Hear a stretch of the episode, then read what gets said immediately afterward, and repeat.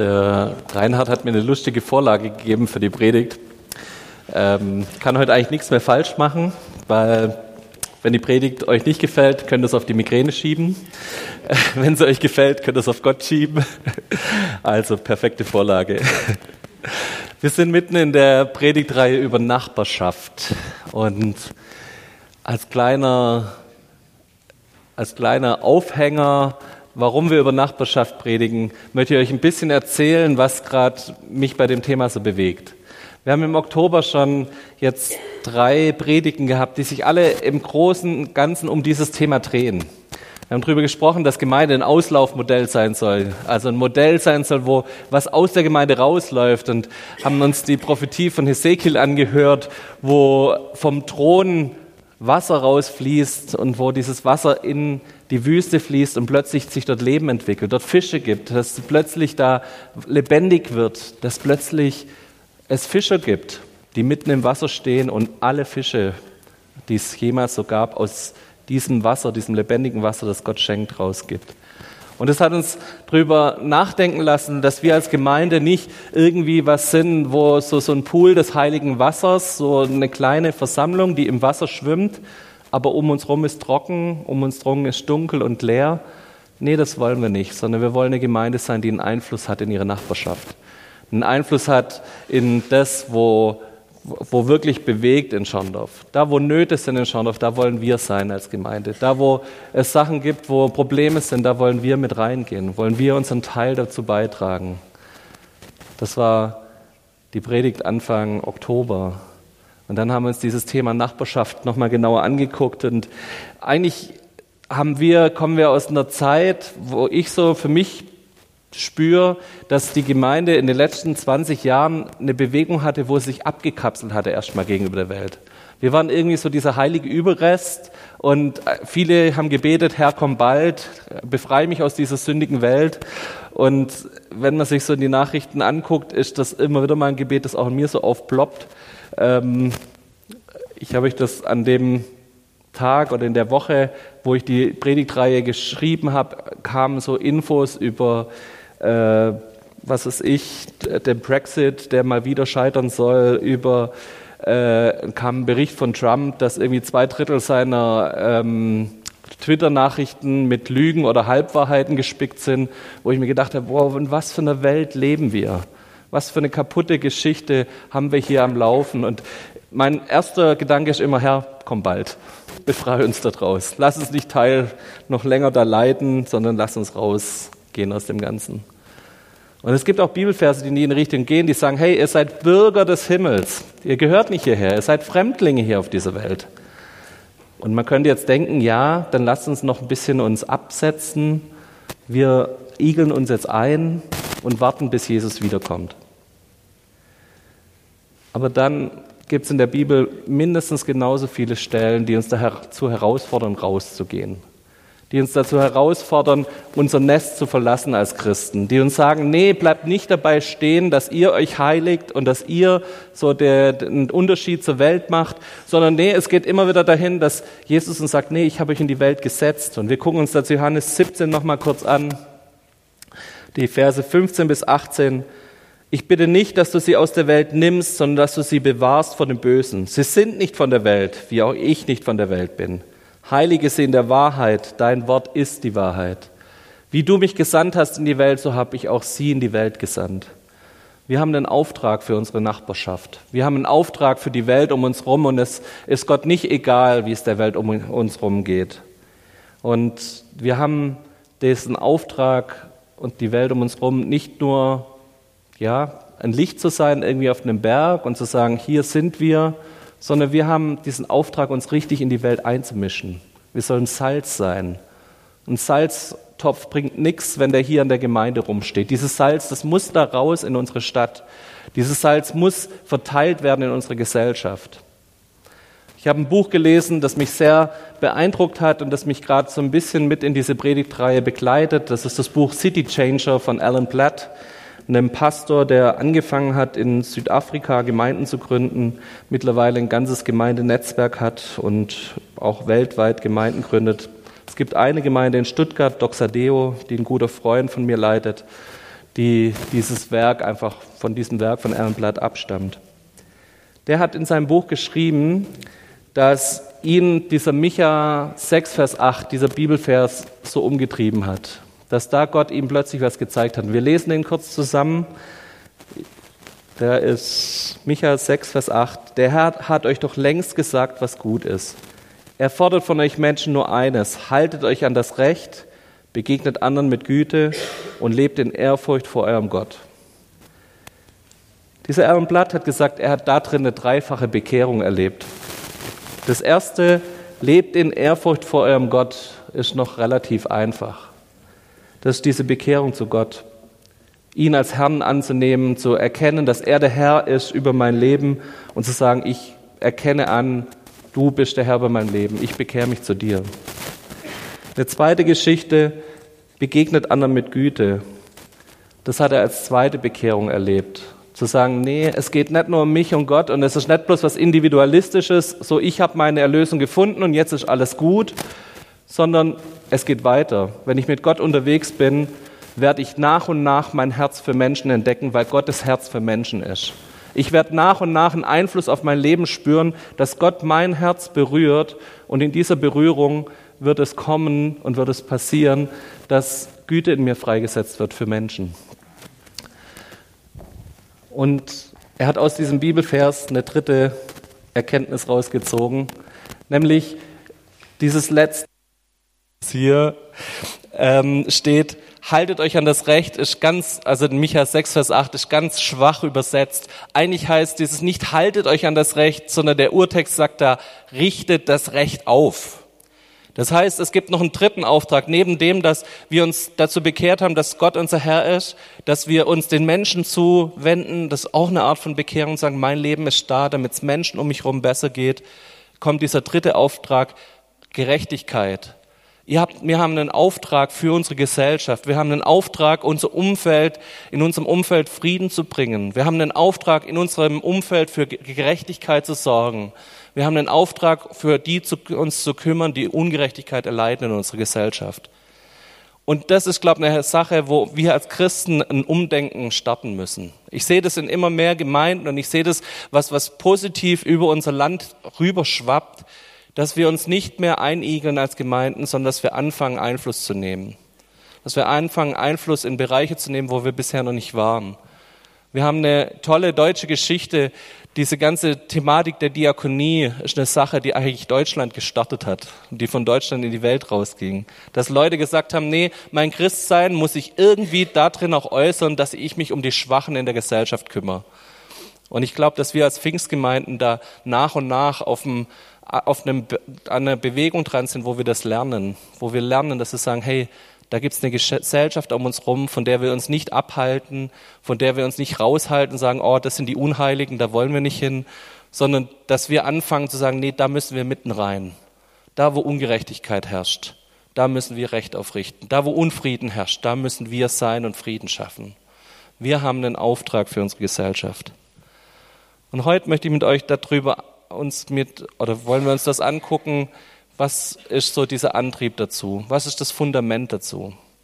Und Fundament, das Fundament, aus dem das heraus passieren kann, ist nicht, dass wir einen Auftrag haben und diesen Auftrag erfüllen. Dass jemand uns gesagt hat, wir müssen das tun und deshalb machen wir es. Das ist eine ganz, ganz schwache Motivation.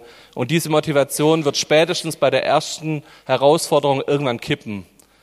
Also ich kenne so Leute, die haben, haben den Auftrag bekommen, mach mal das und das.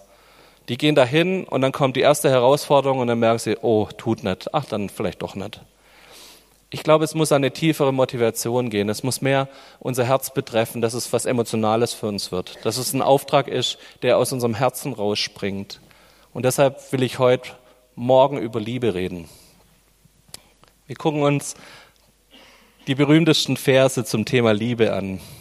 1. Korinther 12. Wir fangen in 11 an mit 31b und lesen dann 1. Korinther 12 zusammen, äh, 13. Also wir fangen bei 12, 31b an und es geht dann in 13, 1 bis 8 und den 13. Vers weiter. Ich lese euch das einfach mal vor und ihr hört mal zu. Ihr habt den wahrscheinlich schon oft gehört, aber guckt mal, ob Gott vielleicht neu dadurch zu euch sprechen darf. Und jetzt zeige ich einen Weg, der weit über alles hinausführt. Wenn ich in Sprachen rede, die von Gott eingegeben sind, in irdischen Sprachen oder sogar in Sprachen der Engel, aber keine Liebe habe, bin ich nichts weiter als ein dröhnender Gong oder eine lärmende Pauke. Wenn ich prophetische Eingebungen habe, wenn mir alle Geheimnisse enthüllt sind und ich alle Erkenntnis besitze, wenn mir der Glaube im höchsten nur denkbaren Maß gegeben ist, so dass ich Berge versetzen kann, wenn ich all diese Gaben besitze, aber keine Liebe habe, bin ich nichts. Wenn ich meinen ganzen Besitz an Arme verteile, wenn ich sogar bereit bin, mein Leben zu opfern und mich bei lebendigem Leibe verbrennen zu lassen, aber keine Liebe habe, nützt es mir nichts. Was will uns dieser Absatz sagen? Ich kann noch so geistlich sein. Wenn ich keine Liebe habe, ist das alles sinnlos.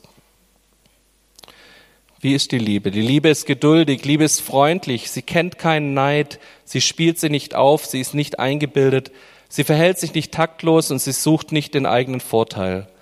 Sie verliert nicht die Beherrschung, sie trägt keinem etwas nach, sie freut sich nicht, wenn Unrecht geschieht, aber wo die Wahrheit siegt, freut sie sich mit. Alles erträgt sie, in jeder Lage glaubt sie, immer hofft sie, allem hält sie stand. Die Liebe vergeht niemals. Was für immer bleibt, sind Glaube, Hoffnung und Liebe, diese drei. Am größten von ihnen aber ist die Liebe. Alle geistlichen Übungen können Liebe nicht ausgleichen.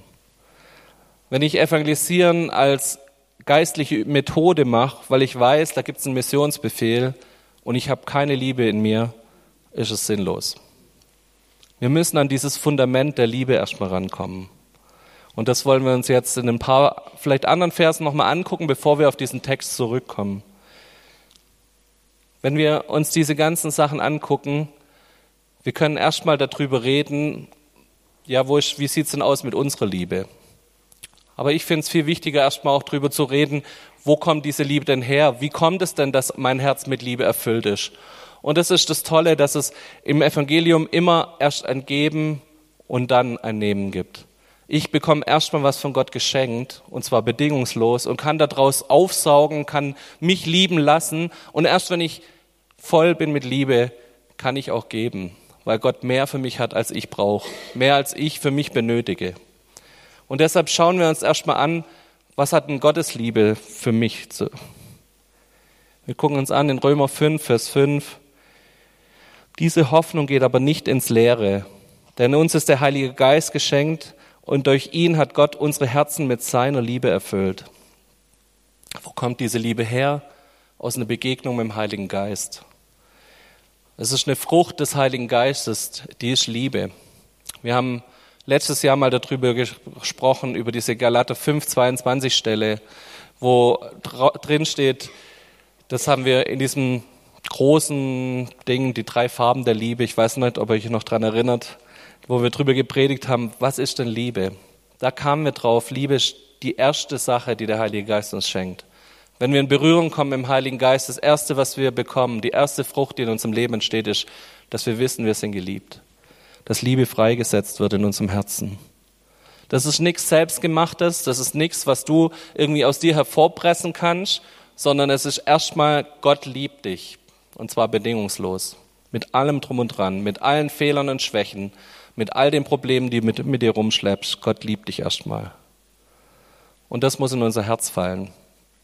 Das reicht nicht, wenn das in deinem Kopf ist und wenn du aus deinem Kopf heraus weißt, ja, ja, Gott liebt mich. Sondern das braucht diesen Weg runter ins Herz. Das braucht es, dass dein Herz davon erfüllt ist und dass du dich immer wieder diesem Ding aussetzt. Wie kann das praktisch werden? Wir lesen hier, dass es der Heilige Geist ist, der das in uns freisetzt. Und deshalb meine Frage an dich, wo hast du diese Zeiten, wo der Heilige Geist an dir wirken darf? Wo hast du diese Zeiten, wo du auftankst unter dem Heiligen Geist? Ich würde mir wünschen, dass wir da Schritte gehen, dass wir uns da bewegen, dass wir noch mehr uns Zeiten gönnen, wo wir das tun können. Wo du mit anderen Leuten zusammen betest und du spürst, jetzt ist die Gegenwart des Heiligen Geistes da. Wir haben heute vor dem Gottesdienst gebetet und das war so schön, weil Gottes Gegenwart war da. Man hat gespürt, jetzt ist Heiliger Geist Zeit. Jetzt ist die Zeit, wo der Heilige Geist zu uns spricht.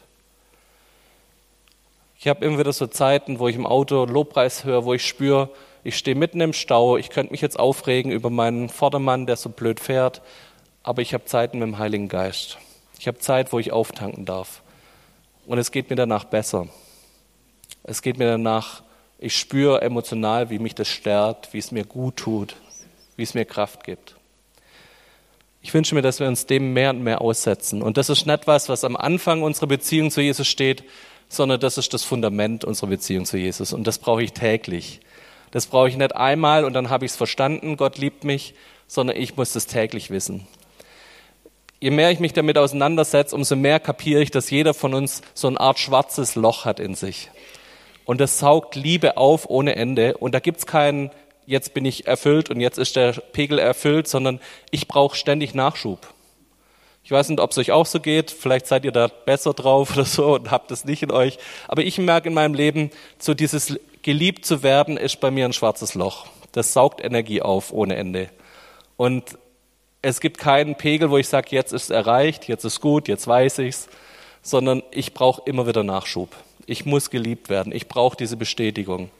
Und wie gut ist es, dass ich einen Gott habe, der mir das liebend gern schenkt. Ich, wie gut ist das, dass ich das nicht bloß von meinem Ehepartner, von meinen Mitmenschen ziehen muss. Die, das tut auch gut, wenn wir das ab und zu hören. Aber es tut umso besser, wenn wir es von Gott hören dürfen und wenn er uns damit beschenken darf. Nochmal, Liebe ist nichts Selbstgemachtes, Liebe ist was, was vom Heiligen Geist kommt. Wir brauchen diese Zeiten mit dem Heiligen Geist, wo er sprechen darf. Noch einen zweiten Bibelvers, Johannes 13, will ich mit euch anschauen. Die Verse 34 und 35. Ich gebe euch jetzt ein neues Gebot, liebt einander.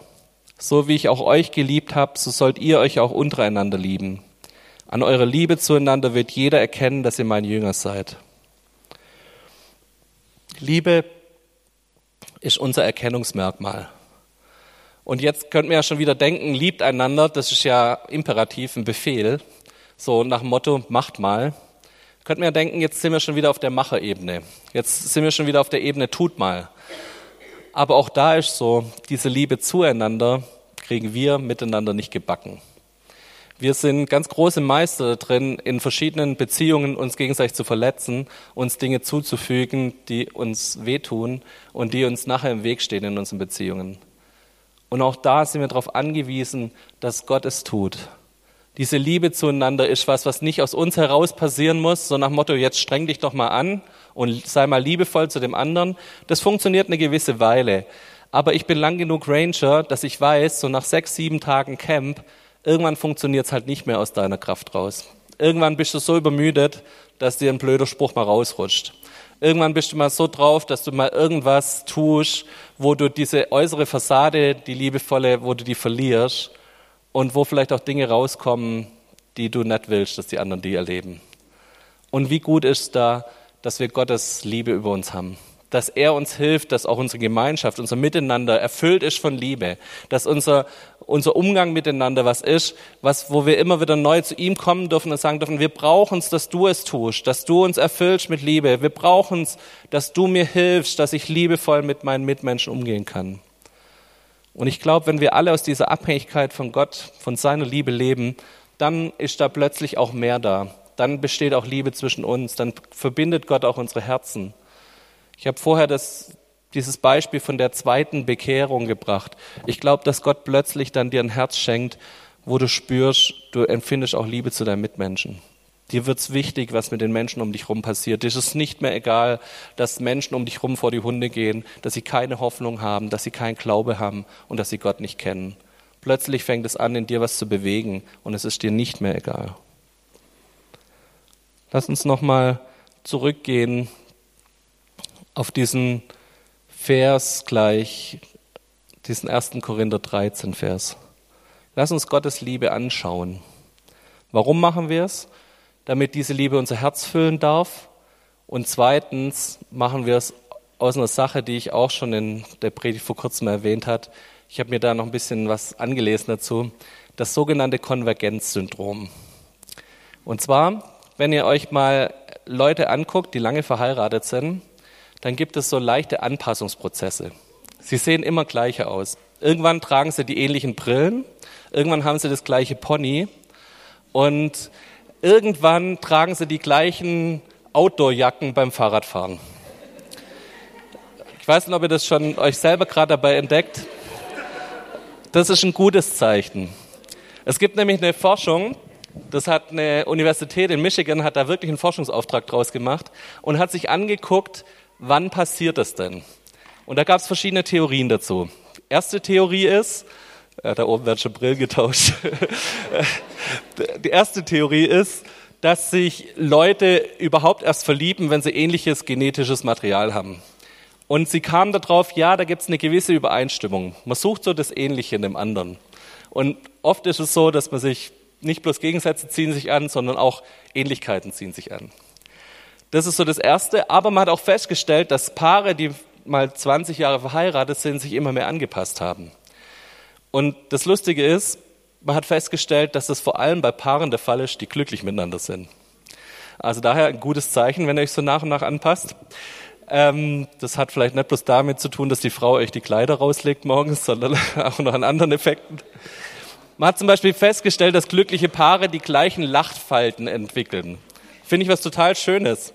Ihr fangt an, euer Lachen passt sich an und ihr entwickelt die gleichen Fältchen im Gesicht bei glücklichen Paaren.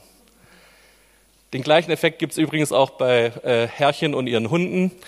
Ähm, das ist noch spannender, wenn die Hunde dann genauso aussehen wie die Herrchen.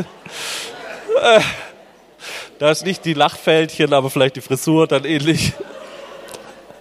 Aber gut, lassen wir das mal außen vor. Was hat es hiermit zu tun? Wenn wir uns Liebe Gottes angucken, dann reden wir davon, dass wir in einer Beziehung sind mit unserem Herrn. Und dieses Herz Gottes, das für Menschen schlägt, das für diese Umwelt schlägt, das für diese Gesellschaft schlägt, das Herz Gottes, das so groß ist, dass es seinen Sohn ans Kreuz gibt, damit Menschen errettet werden, so viel Liebe strömt daraus, diese Liebe darf mich beeinflussen. Und ich darf Gott ähnlicher werden. Je länger ich in Beziehung bin mit ihm, umso mehr werden unsere Herzen in Einklang kommen. Je mehr ich mit Gott zusammen unterwegs bin, umso mehr wird das, was er liebt, auch ich lieben. Das ist ein normaler Prozess. Das ist ein Prozess, der hier im Menschlichen funktioniert, der genauso mit Gott funktioniert. Und obwohl wir ihn nicht sehen, ich würde mir wünschen, dass wenn ich in den Himmel komme, ich die gleichen Lachfältchen bei mir entdecke, wie Gott sie hat. Könnt ihr euch das vorstellen? Ich liebe das Bild. Ich weiß nicht, ob ihr das gut und theologisch wertvoll findet. Ich mag's. Ich möchte, dass mein Herz in Einklang kommt mit Gottes Herz.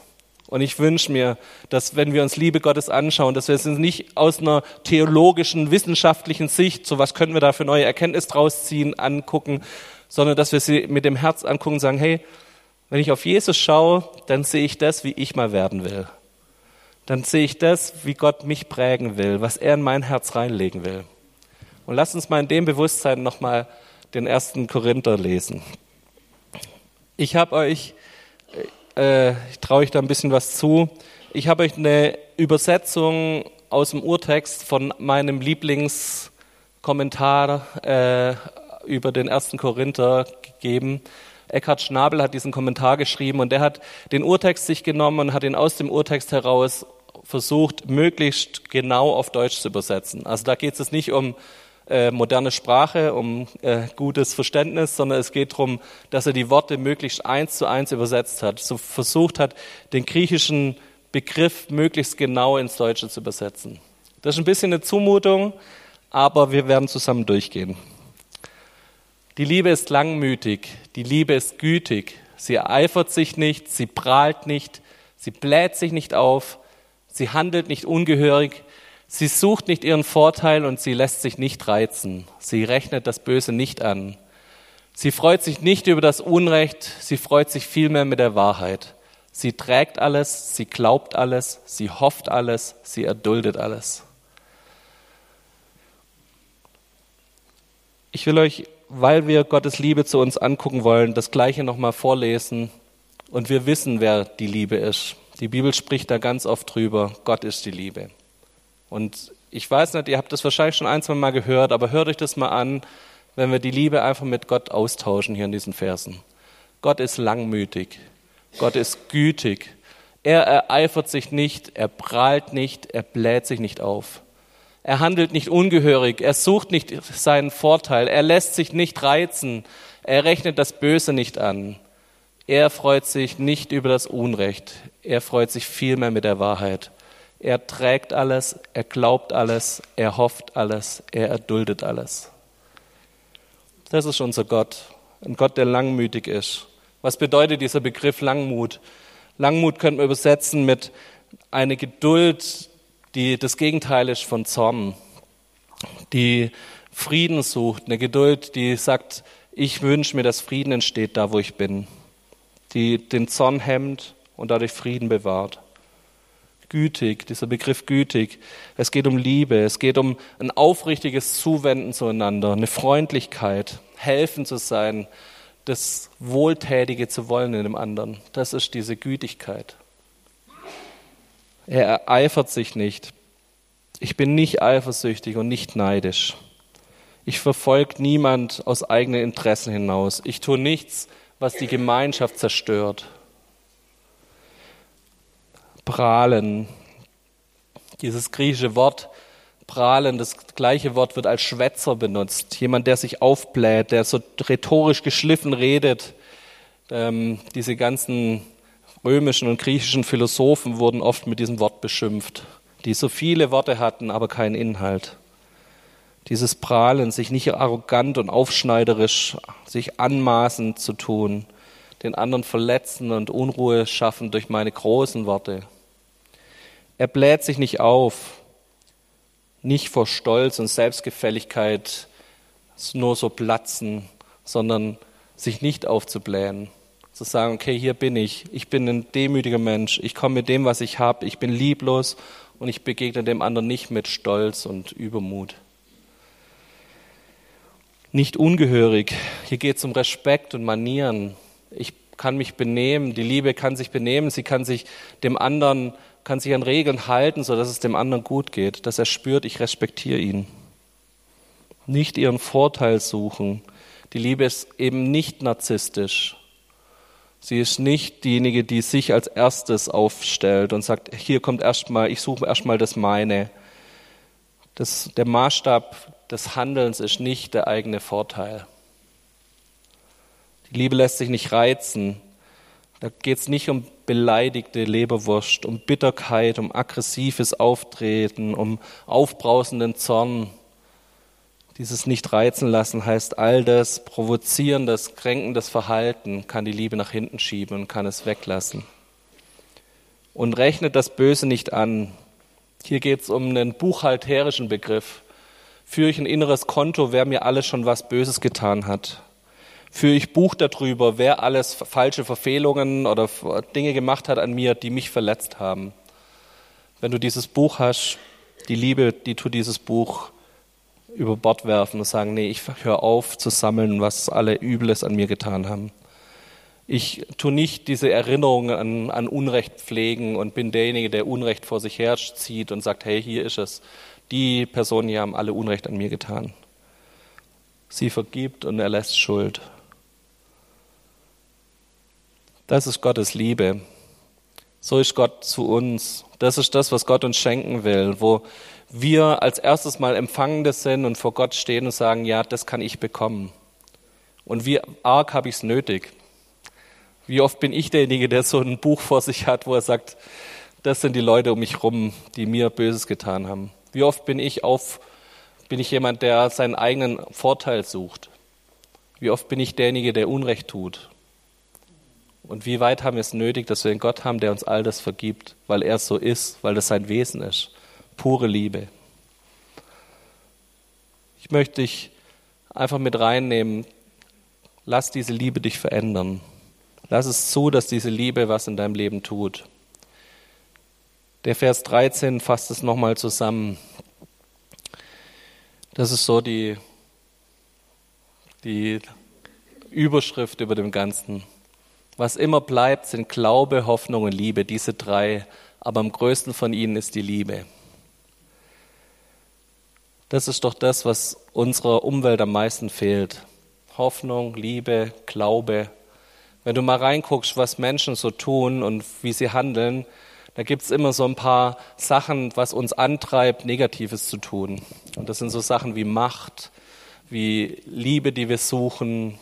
Da gibt's ganz verschiedene Positionen, die dazu führen, dass wir Unrecht tun. Aber das hier ist das Gegenteil davon. Das sind die Punkte, wo Gott uns schenken will, dass wir Liebe, Glaube und Hoffnung haben in unserem Leben. Wir haben das. Dadurch, dass wir erlöst wurden, haben wir Hoffnung bekommen. Wir haben Hoffnung auf eine bessere Zukunft, auf ein Leben in Ewigkeit mit Gott zusammen. Wir haben jetzt schon Liebe geschenkt bekommen. Wir haben Hoffnung für diese Welt.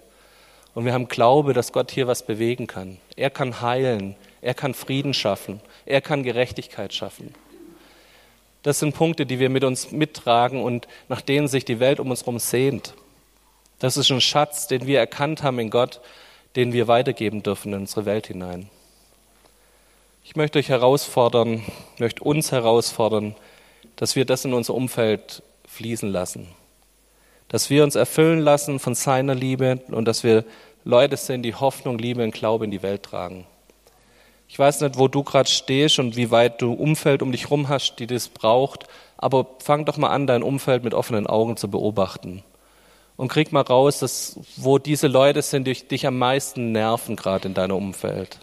Die dir am meisten auf die Nerven gehen, die dir am meisten Sorgen bereiten, die dir am meisten gerade Probleme bereiten. Und wenn du genau hinguckst, wirst du merken, dass es ein tiefer Schrei nach Liebe ist, ein Schrei nach Hoffnung ist und ein Schrei danach ist, dass da jemand ist, der ihnen einen tieferen Sinn gibt. Da ist so viel Verletztheit und so viel Probleme um sie herum, dass niemand mehr da ist, der ihnen sagt, guck mal, ich glaube an dich. Ich habe Hoffnung für dich. Ich habe Liebe für dich. Vielleicht kannst du derjenige sein, der dort diese drei Sachen reinfließen lassen kann.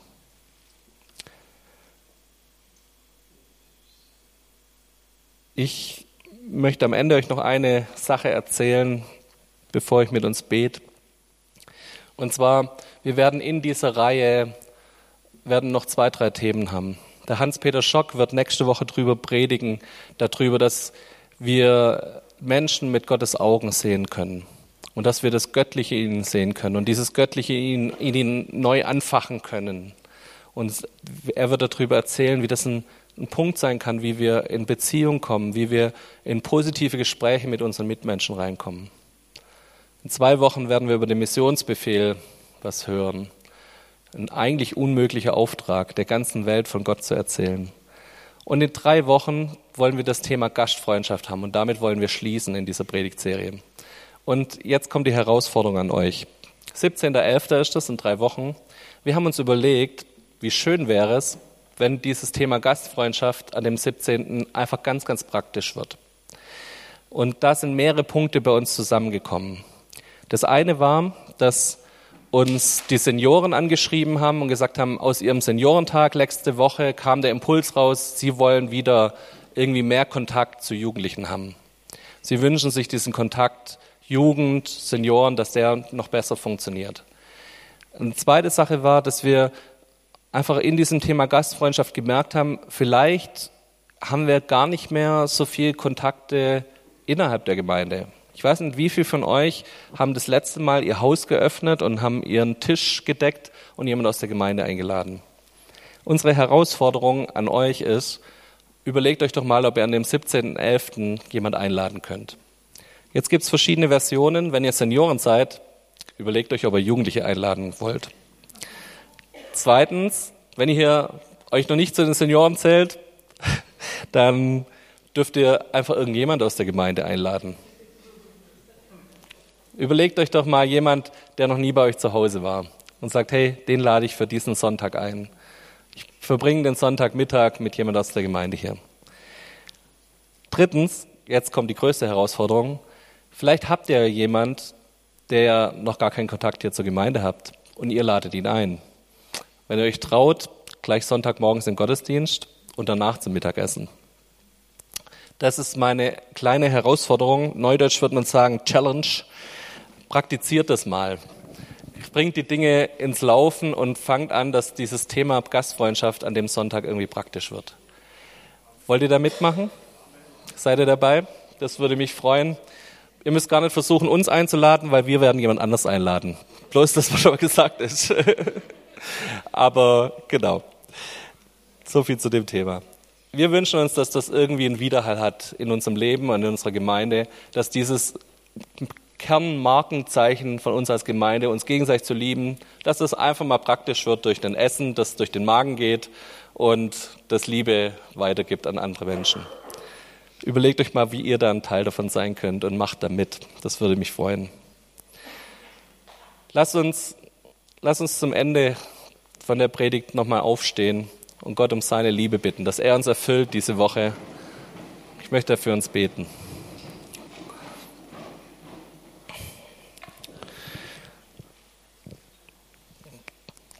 Gott, wir wünschen uns wirklich, dass wir eine Woche haben, wo wir auf dich schauen dürfen. Heiliger Geist, wo du Liebe in unser Herz ausfließen lassen darfst. Herr, wir wünschen uns so ein Konvergenzsyndrom, dass wir dir immer ähnlicher werden und dass unsere Herzen immer mehr im Einklang schlagen, dass wir die gleichen Lachfältchen haben, wie du sie hast. Dass wir über das Gleiche uns freuen, über das Gleiche weinen. Die Dinge, wo dein Herz zerbricht, soll auch unser Herz zerbrechen. Dafür, wo dein Herz brennt und Leidenschaft entwickelt, dafür soll auch unser Herz Leidenschaft entwickeln.